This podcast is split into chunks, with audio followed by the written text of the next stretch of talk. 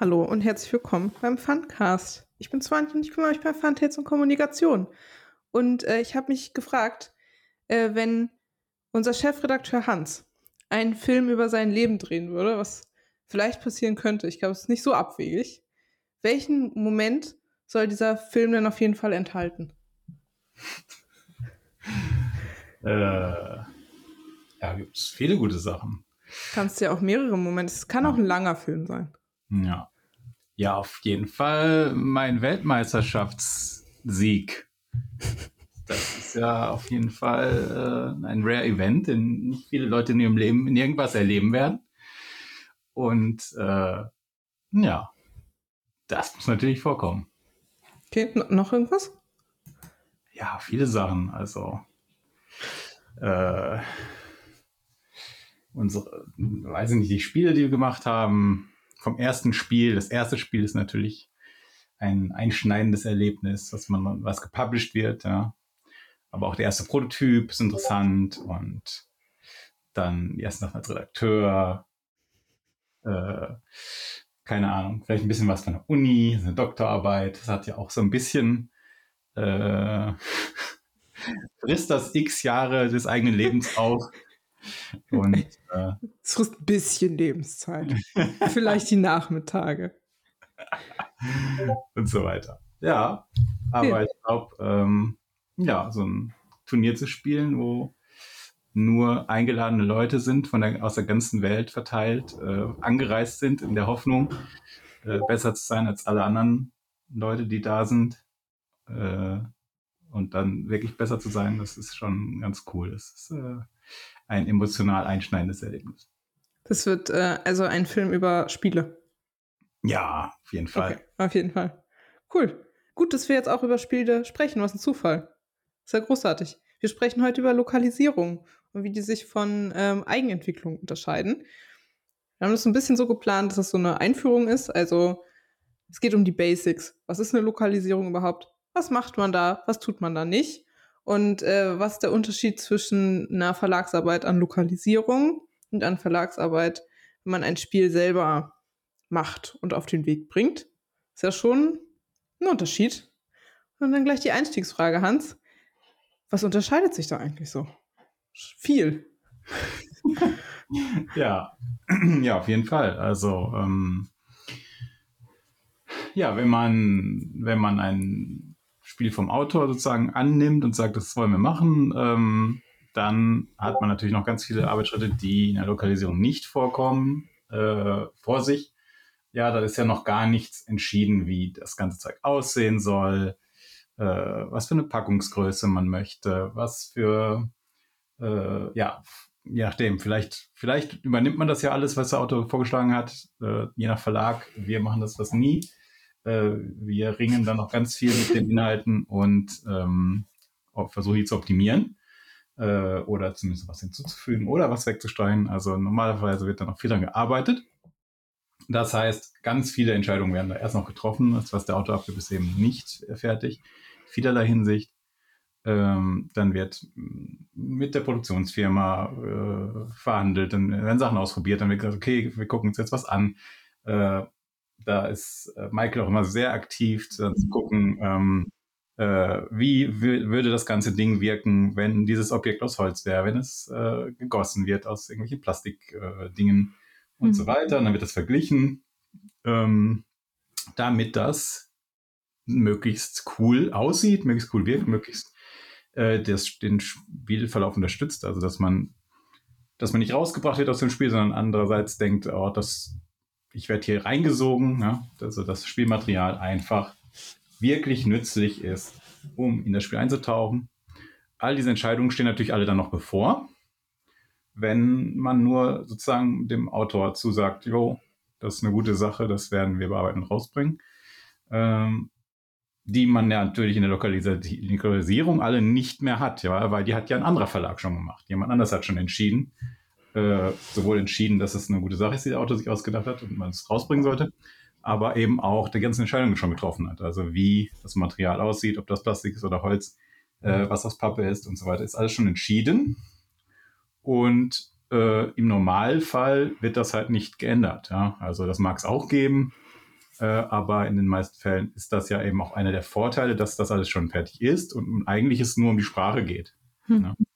Da kann natürlich auch sein, dass man sagt, ja, für das Publikum meiner Sprache, meine, meines Landes und so weiter, da brauche ich jetzt hier noch die Mikroänderungen, weil die mit irgendwas nicht klarkommen. Die haben alle eine Holzallergie oder so. ähm, Kulturelles Problem. Ja, aber im Normalfall ist das eben alles fertig.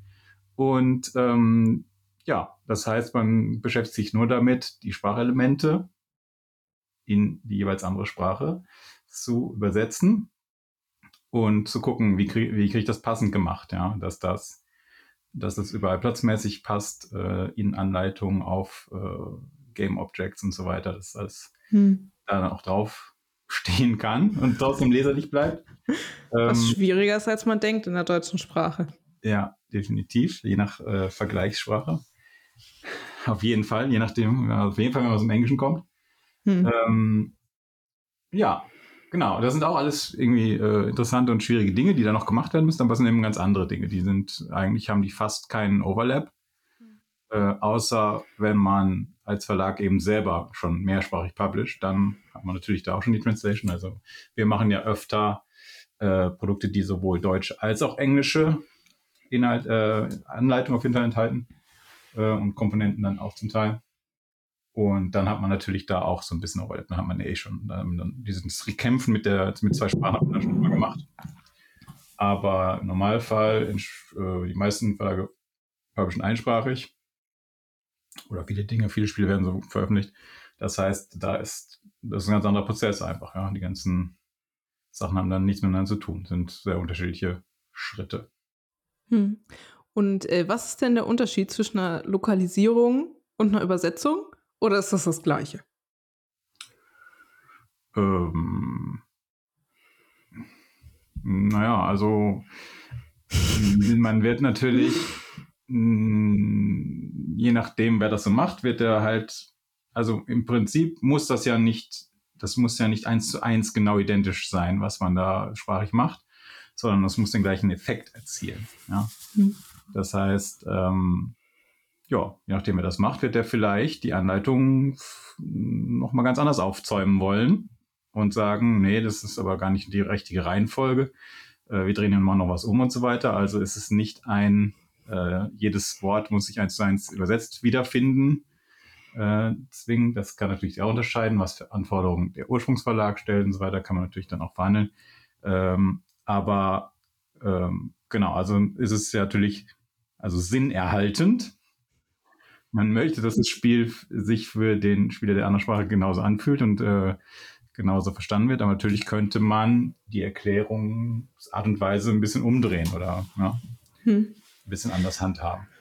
Was, also, ja. Aus meiner Perspektive, ich äh, arbeite ja nicht in der Redaktion, ähm, auch bei Lokalisierung interessant ist, ist, dass ja, also wir ja nicht nur übersetzen, sondern wir sind auch ein Verlag, der andere Spiele rausgebracht hat.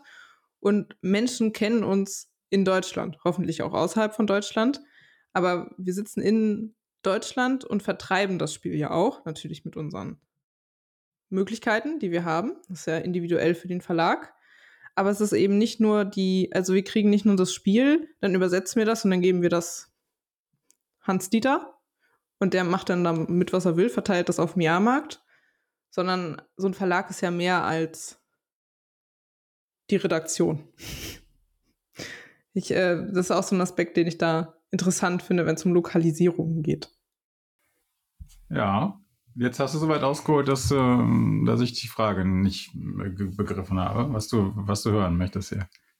Achso, das war so, ich habe versucht anzuknüpfen und das weiter zu äh, spinnen. So. Also von der Übersetzungsarbeit hin zu dem, was da, was Lokalisierung noch bedeutet außerhalb der sprachlichen Arbeit. Ja, äh, das kannst du ja selber fast erzählen. Also das, ähm, ja, äh, klar, also natürlich äh, hängt da dann wieder das, das Marketing in dem anderen Land dran und so weiter. Also mhm. ähm, ja, aber natürlich hat man, also man hat vielleicht schon Vorteile, also die Leute haben vielleicht schon vom Spiel gehört. Also wenn man selber das jetzt zum ersten Mal veröffentlicht, äh, muss man eben selber dafür sorgen, dass äh, ein Interesse geweckt wird, dass die Leute verstehen, was ist das überhaupt für ein Produkt, warum ist es super cool, ähm, und so weiter, dass da äh, halt dem Markt nahebringen. Während wenn äh, man einen Titel hat, der schon super etabliert ist, der äh, in einer anderen Sprache erschienen ist und in dem Land, in anderen Ländern ähm, schon super Erfolge gefeiert hat, vielleicht irgendwo äh, irgendwo für irgendwelche Preise nominiert wurde oder sie vielleicht sogar gewonnen hat und so weiter, ist natürlich schon äh, ja ein, einfach ein anderer Zustand, äh, in was, ja, wie man jetzt in das Marketing einsteigt, äh, wo man den Leuten ähm, vielleicht, wo die Leute schon davon gehört haben und man ihnen nur sagen muss, ja, jetzt übrigens, dieses sehr sprachaufwendige Spiel äh, mit äh, über 100 Seiten äh, Regelbüchern, äh, Blood on the Clock Tower wird demnächst auf Deutsch verfügbar sein.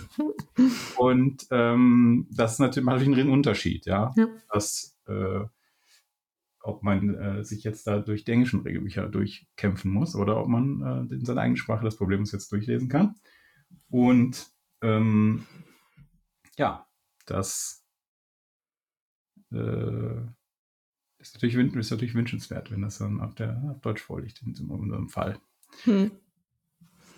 Ich finde, also noch so, ich erzähle jetzt auch einfach mal aus meiner Erfahrung. Es ist jetzt nicht so, als hätte ich jahrelange Lokalisierungserfahrung, das habe ich nicht. Das ist einfach nur so die, äh, die Erstlingserfahrung, wenn ich so damit in Kontakt komme. Also bei Comet habe ich ja gesehen, was so, wie das so ein bisschen funktioniert, wenn ein Spiel selbst entwickelt wird. Von der Grafik zu den Spielmechaniken. Da haben wir auch schon Folgen zu gemacht, was da alles passiert und was man da alles reinsteckt. Und da habe ich auch gemerkt, wie schwer das ist, überhaupt ähm, das in so ein, äh, überhaupt in der Öffentlichkeit zu bringen. Also, dass Leute überhaupt wissen, dass es das Spiel gibt, wie viel Arbeit das ist. Das ist super viel Arbeit. Und bei Blood on the Clock Tower gibt es ja schon eine Community und es gibt Leute, die das schon jahrelang spielen. Jahrelang? Ja, ja, ja, ja. Und ähm, die haben natürlich auch eine bestimmte Spielerfahrung und eine bestimmte Erwartungshaltung. Und ähm, wünschen sich bestimmte Dinge. Und das ist ja nicht so, dass die stumm in der Ecke sitzen, sondern das sind äh, Menschen, die mit einem kommunizieren. Das ist ja auch schön. Und bestimmte Wünsche und Erwartungen äußern. Das hat man bei einem Spiel, was halt noch niemand kennt, natürlich nicht. Und ähm, dass man quasi versucht, das ähm, einer bestehenden Community so gut wie möglich in eine eigene Sprache zu lokalisieren, aber auch neue Leute quasi in dieses Hobby zu holen, dadurch, dass halt die Sprachbarriere runtergesetzt wird.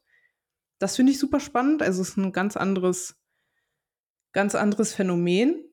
Und man hat natürlich auch ein ganz anderes Verhältnis zum Produkt. Also wir müssen das natürlich auch kennenlernen und so gut wie möglich kennenlernen. Das ganz viel spielen. Das macht man natürlich anders, als wenn man das spielt, weil man Spaß haben will. Wir haben auch Spaß, aber es ist mehr so aus Versehen. Nebenbei. neben der konzentrierten Arbeit am Spiel. Aber man versucht das natürlich zu verstehen und irgendwie so in sich aufzunehmen, dass man versteht, für wen ist das was und wie kann man das am besten kommunizieren und platzieren. Und das finde ich super spannend, weil es ein fertiges Produkt ist. Und es ist natürlich super interessant zu erfahren, dass dann so genau sich anzugucken und so genau zu spielen, dass man versucht zu verstehen, was haben die Leute sich gedacht, als sie dieses Produkt entwickelt haben? Für wen ist das? Und wie kann ich dieses Feeling irgendwie nachempfinden? Wie kann ich das kommunizieren? Das finde ich super spannend. Das ist natürlich ganz anders, wenn man das Spiel so wachsen sieht. Also und nicht so ein fertiges Produkt vor sich hat, was man dann so ein bisschen verstehen und entschlüsseln muss. Das fand ich super spannend. Ist nicht so, dass ich das geschafft hätte. Aber es ist eine interessante Erfahrung. Ja, es ist natürlich in diesem Fall auch noch ein ongoing Process, aber mhm. ja, also klar, das ist natürlich was anderes. Ja, man kann, man kann ja nicht mehr, man kann nicht mehr sagen, ach nee, eigentlich schreiben wir jetzt einfach eine andere Alterszahl ab, wann das ist auf, der, auf die Packung, weil wir jetzt während, während der Entwicklung Entscheidungen getroffen haben, die das doch schwieriger gemacht haben oder, äh, oder, oder einfacher oder so. Das steht dann alles fest, ja. Das heißt, mhm. ähm, ja, da muss man sich einfach nur einfühlen in das Produkt und sagen, hier, ähm, die und die Entscheidungen wurden getroffen und ähm, dementsprechend müssen wir das eben natürlich dann auch äh, an den Markt weitergeben, diese Informationen und das Gefühl und so weiter. Ähm, das ist halt, das ist halt fertig, ja. Und mhm. nicht, ähm, nicht noch, kann man nicht, nicht noch drin umändern, wie man vielleicht das könnte, wenn man alles äh, selber entwickelt hat. Hm. Ja, also für mich persönlich ist es eine ganz andere Aufgabe, sich in das Produkt von anderen Menschen reinzufühlen, als wenn man die eigenen Produkte hat, die natürlich von ähnlichen Menschen immer betreut werden. Und das geht so, das fühlt sich anders an. Ich weiß nicht, wie ich das beschreiben soll, aber es ist ein anderer Prozess, es ist eine andere, eine andere Auseinandersetzung mit einem Spiel oder mit einem Produkt, was ja in unserem Fall dasselbe ist. Aber Hans, welche Schritte umfasst denn überhaupt so ein Lokalisierungsprozess? Also was macht man denn als allererstes, wenn man sich denkt, Mensch, Blood on the Clock Towers wäre eine tolle Idee für uns. ähm, ja, gut, also klar, das ist natürlich dann erstmal ähm, eine Anfrage, die da rausgeht. Ne? Also äh, zum einen muss natürlich erstmal der äh, ursprüngliche Verlag, beziehungsweise der Besitzer der Rechte äh, in der Form muss natürlich äh, sagen, ja, das ist voll die gute Idee, dass ihr das jetzt macht.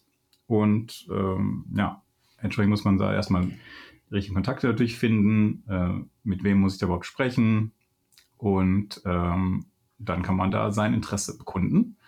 Und ja, vielleicht geht es dann durch, vielleicht auch nicht. Also natürlich kann das sein, dass die dann sagen, nö, also gar kein Interesse dran, dass es das auf Deutsch gibt oder ähm, machen wir selber oder wir haben schon jemanden gefunden, der das macht, wir haben schon mit jemandem einen Vertrag abgeschlossen und so weiter. Natürlich äh, kann man verschiedene Antworten bekommen. Ähm, ja, aber wenn man das überzeugend äh, da vortragen kann, was, warum das, warum man der richtige Verlag ist, um das jetzt äh, auf dem anderen Markt dann auch ähm, anzubieten, in einer anderen Sprache, äh, ja, dann wird man in Verhandlungen, dann kommen da Verträge raus und so weiter. Irgendwann ist man sich einig.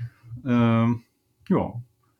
Und dann bespricht man, wann, wie die ganzen Timeframes so sind, also wann man fertig glaubt, fertig werden zu können, wann äh, die Druckprozesse dann entsprechend anlaufen können und so weiter, wann vielleicht sowieso Druckprozesse anstehen. Man, das ist natürlich auch immer, dass man sich wünscht, dass möglichst viele Dinge gleichzeitig gedruckt werden, weil das günstiger ist, äh, wenn dieses, wenn das alles, ja, die, die Produktionsfirmen machen ja viele verschiedene Dinge, verschiedene Firmen. Das heißt, die wollen natürlich dann an einem Stück ganz viel, also wenn die einmal ihre ganze Production Chain aufbauen und ähm, das Assembly und so weiter, dann wollen die natürlich, äh, dass man nicht alle vier Wochen anruft und sagt, äh, mach noch mal ein paar Kopien, sondern äh, ja an einer Stelle möglichst viele Kopien gemacht werden. Insofern äh, ist das dann so, dass natürlich dann auch mehrere Sprachen im Idealfall gleichzeitig gedruckt werden. Und ja, das alles spricht man natürlich dann so durch und guckt, ob man sich da sinnvoll einig wird. Und dann geht's los. Dann, dann geht erstmal, aber erstmal los. äh, das ist für die Redaktion im Normalfall. Äh, ja. Ähm, ja, dann guckt, dann sieht man, also dann kommt man das Material, äh, im Normalfall natürlich digital äh, und schaut sich alles durch, was ist jetzt eigentlich alles hier zu tun, wie, wie, in welchen Systemen wurde gearbeitet, ja, mit welchen, welchen Tools sind die Dateien erstellt, äh, wie können wir da, was, was können wir ändern und wie kommen wir da dran und ähm, dann schreibt man sozusagen in den Originaldateien rum und äh, ja, versucht eben die gesamten textbasierten Dinge auszutauschen gegen Texte in der anderen Sprache. Und ähm, das ist, kann halt sehr viel sein, sehr verschiedene Dinge. Ja, also es kann halt nur Spielanleitungen sein, es kann auf verschiedensten Game Objects Text draufstehen, ja, ganz wie Punchboard, äh, was beschriftet ist ähm, und so weiter. Ja. Und dann guckt man halt, dass wir das, äh, ja, dann machen wir halt, ja, Product Management, das kommt darauf an, wie groß es ist. Äh, ich habe halt für, ähm, für andere Verlage auch schon das gemacht, für, wo, wo es kein Project Management und kein großes geben musste, weil äh, ich das alleine stemmen konnte, das, äh, die Lokalisierung zu machen. Ja, dann muss ich halt nur mich selber managen. äh, Schwer genug. ähm, das äh, ist natürlich jetzt für Blatt und Cocktail was anderes, weil wirklich sehr viel Material ist ähm, wo man einfach mit mehreren Leuten parallel arbeiten möchte, damit wir möglichst schnell dann auch den Kunden das wirklich äh, da zugänglich machen können, statt ähm, dann ewig lang im äh, Lokalisierungsprozess festzuhängen. Das heißt, da muss man sich natürlich dann koordinieren, ne? dass man sieht, äh, wer macht was, äh, was sind die Dinge, die super wichtig sind, was sind die Keywords, die müssen überall gleich lauten, ja, dass nicht der eine übersetzt äh, Hü, der andere übersetzt Hot, das geht nicht, sondern das muss natürlich dann einstellen gleichmäßig sein und so weiter. Dann hat, hat man da noch einen, ähm, ja, so ein bisschen Managementprozess, äh, Koordination zusätzlich. Ja, also es ist nicht so, dass äh, sich dann vier Leute wild auf die Dateien stürzen, wie ähm, Nashörner. Ich weiß nicht, wie ich auf diese Metapher komme, aber wild ich, gewordene Dämonen. äh, genau, sondern es gibt schon, also es wird erst das Glossar gemacht, damit nicht 50 Leute sich unterschiedliche Begriffe für die gleiche Sache ausdenken. Dann benutzen alle dieses Glossar und dann werden sie sich konzentriert an die Übersetzung wagen und dann hoffentlich einen konsistenten Text produzieren, der irgendwie zueinander passt. Und dann ist es natürlich noch nicht zu Ende. Dann wird natürlich noch mal geguckt, ob alles irgendwie ein Guss wird. Es wird geguckt, ob irgendwelche Fehler sind und so. Aber das wird ja auch ähm, gemacht, wenn das eigene Spiele sind. Wir hauen das ja nicht einfach so. Hier, nimm unser ersten Entwurf. So funktioniert das ja allgemein nicht. Ähm, du hast es schon erwähnt, aber nur damit es nochmal ähm, klar ist, werden denn bei Lokalisierung auch Spielmechaniken angefasst oder Grafiken? Und wenn ja, in welchem Rahmen? Und wenn das gemacht wird, wie wird es gemacht? Weil das sind ja nicht unsere Grafiken, sondern die von anderen Leuten. Äh, ja, das wird halt natürlich dann sozusagen abgesprochen, was, ob das als, als in Ordnung ist, ja, ähm, was man da vorhat. Aber ähm, ja, prinzipiell kann das natürlich vorkommen, dass man da Sachen anfassen möchte. Ja. Also ähm, vielleicht äh, haben irgendwelche Länder ein Problem mit irgendwas, ja, also das, äh, das kenne ich aus dem Trading Card Game Bereich und so weiter, dass da, dass manche Länder einfach ähm, vielleicht eine bestimmte Bebilderung, nicht, dass sie nicht klar geht, ja. Das, also es gibt ja verschiedene ähm, äh, Ansätze, was, was man für, was man akzeptabel hält und so weiter. Und hm. ähm, ja, Abbildungen äh, von bösartigen Dingen oder Nacktheit oder sonst irgendwas. Äh, und dann kann es natürlich sein, dass da äh, Sachen vielleicht nochmal gewünscht werden, dass sie anders sind in der Version eines Landes. Ähm, ja, aber das ist eher so Randerscheinungen, eher so Ausnahme, Ausnahmefälle. Aber das kann es natürlich auch geben, dass, dann, dass da mit den Grafiken nochmal interagiert wird. Äh, ja, kann ich jetzt nicht alles auseinandernehmen. Äh, was ist da für, für das sind halt so Rand, Randerscheinungen, ja, wo man, ja. wo man im Einzelfall sich bespricht und dann Entscheidungen trifft, was da sinnvoll noch gemacht werden kann. Wenn du jetzt so auf deine sonstige Arbeit guckst, hier bei Funtails, äh, was nimmst du denn mit aus so einer Lokalisierungsarbeit und wie beeinflussen sich beide Arbeitsweisen, also Lokalisierung und eine Eigenentwicklung? Ja, also man kommt natürlich mh, hm, mit einem anderen Vertrag, ach, Vertrag, mit einem anderen Verlag, äh, vertraglich sehr nah in Kontakt. Hm. Ähm, nee, also da ist, ja, man sieht natürlich, ähm, wie andere, wie andere Leute arbeiten. Ähm, das kann natürlich super hilfreich sein, ja, dass man, dass man eben sieht, äh, ach, wir, wir sind eigentlich immer viel zu nett. Andere Leute sind viel weniger nett in ihren Verträgen und so weiter. Ähm, oder das, ja, dass man also sieht, die, die machen irgendwas geschickter als wir oder so. Äh, oder auch, wenn man sieht, die machen das ungeschickter, kann man ja auch daraus lernen. Ähm, auf jeden Fall ja, also wenn man immer nur seine Sachen selber entwickelt, ist man theoretisch, ist man mehr so in der Bubble und das, so arbeiten wir halt und das, das ändert sich dann aus sich heraus nicht so stark. Ähm, aber klar, so eine, hat man natürlich eine andere Interaktion von, mit, von außen. Man sieht, äh, das sind die Entscheidungen, die die getroffen haben für ihre Spielregel. Äh, so haben sie die Sachen bebildert, so haben sie die Hintergründe gestaltet, so haben sie äh, gewählt Schriftarten, Schriftgrößen und so weiter. Das sind natürlich alles Dinge, die jedes Mal entschieden werden müssen, passend zum Projekt. Und das hat jetzt jemand anderes erschienen und man muss, äh, man muss damit leben. und ähm, aber kann da eben natürlich dann auch was daraus lernen für sich selbst sagt so, okay, das vielleicht sollten wir auch irgendwie mal üppiger planen mit der äh, Anzahl der Seiten, die wir für so eine Spielleitung vorsehen oder oder weniger üppig oder was auch immer, ja, dass man einfach sich äh, da was mitnimmt. Hm. Ähm, ja, wir sind natürlich, also das ist ja jetzt auch unsere Twante, das ist unsere erste Lokalisierung, die wir dann machen. Also ein Spiel, was wir von außen annehmen. Ähm, und das, das ist natürlich auch kein Zufall, ja, wir sind halt sehr äh, penibel oder wie auch immer. Wir sind, wir, ja, wir wollen nur das beste Zeug machen selbst und ähm, das heißt, wir nehmen natürlich auch nicht einfach alles Mögliche an, sondern haben uns jetzt dafür entschieden, weil in dieses Projekt äh, extrem viel Arbeit geflossen ist, was man sieht, ähm, wie wir das eben auch immer machen mit unseren Projekten und deswegen ist das halt äh, das wird unser Cocktail was Besonderes und äh, ja, ist eben einfach ein sehr gut gemachtes Produkt. Deswegen haben wir das angenommen. Ja.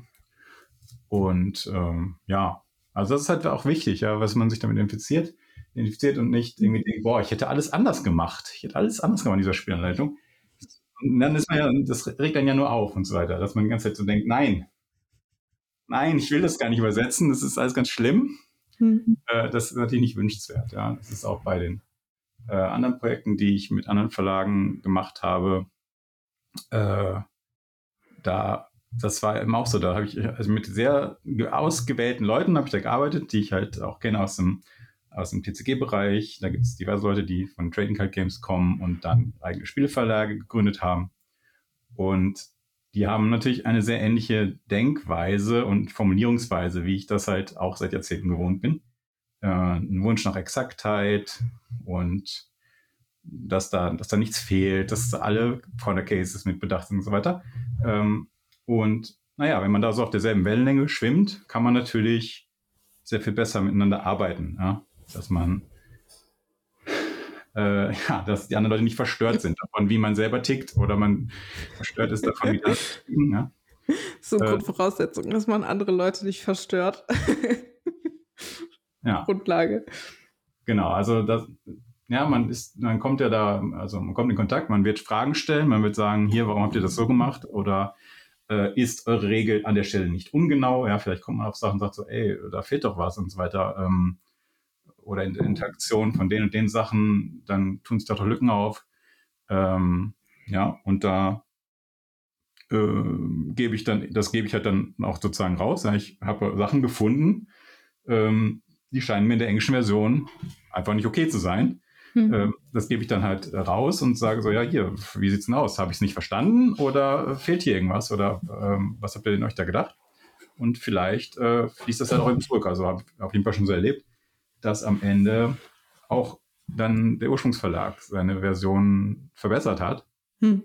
weil ich halt äh, durch den Lokalisierungsprozess da auf Sachen äh, gestoßen bin, die man noch besser hätte machen können in der Formulierung der Anleitung und so weiter. Genau, aber wichtig ist da, dass man halt vernünftig miteinander redet und dass man sich gegenseitig versteht, dass man dieselben Ziele hat und wie man denkt, dass gute Spiele gemacht werden. Äh, wenn man da überhaupt nicht zusammenkommt, ist es natürlich unangenehm, denke ich mir. Hm. Ja, also ich wieder ich persönlich aus meiner Perspektive.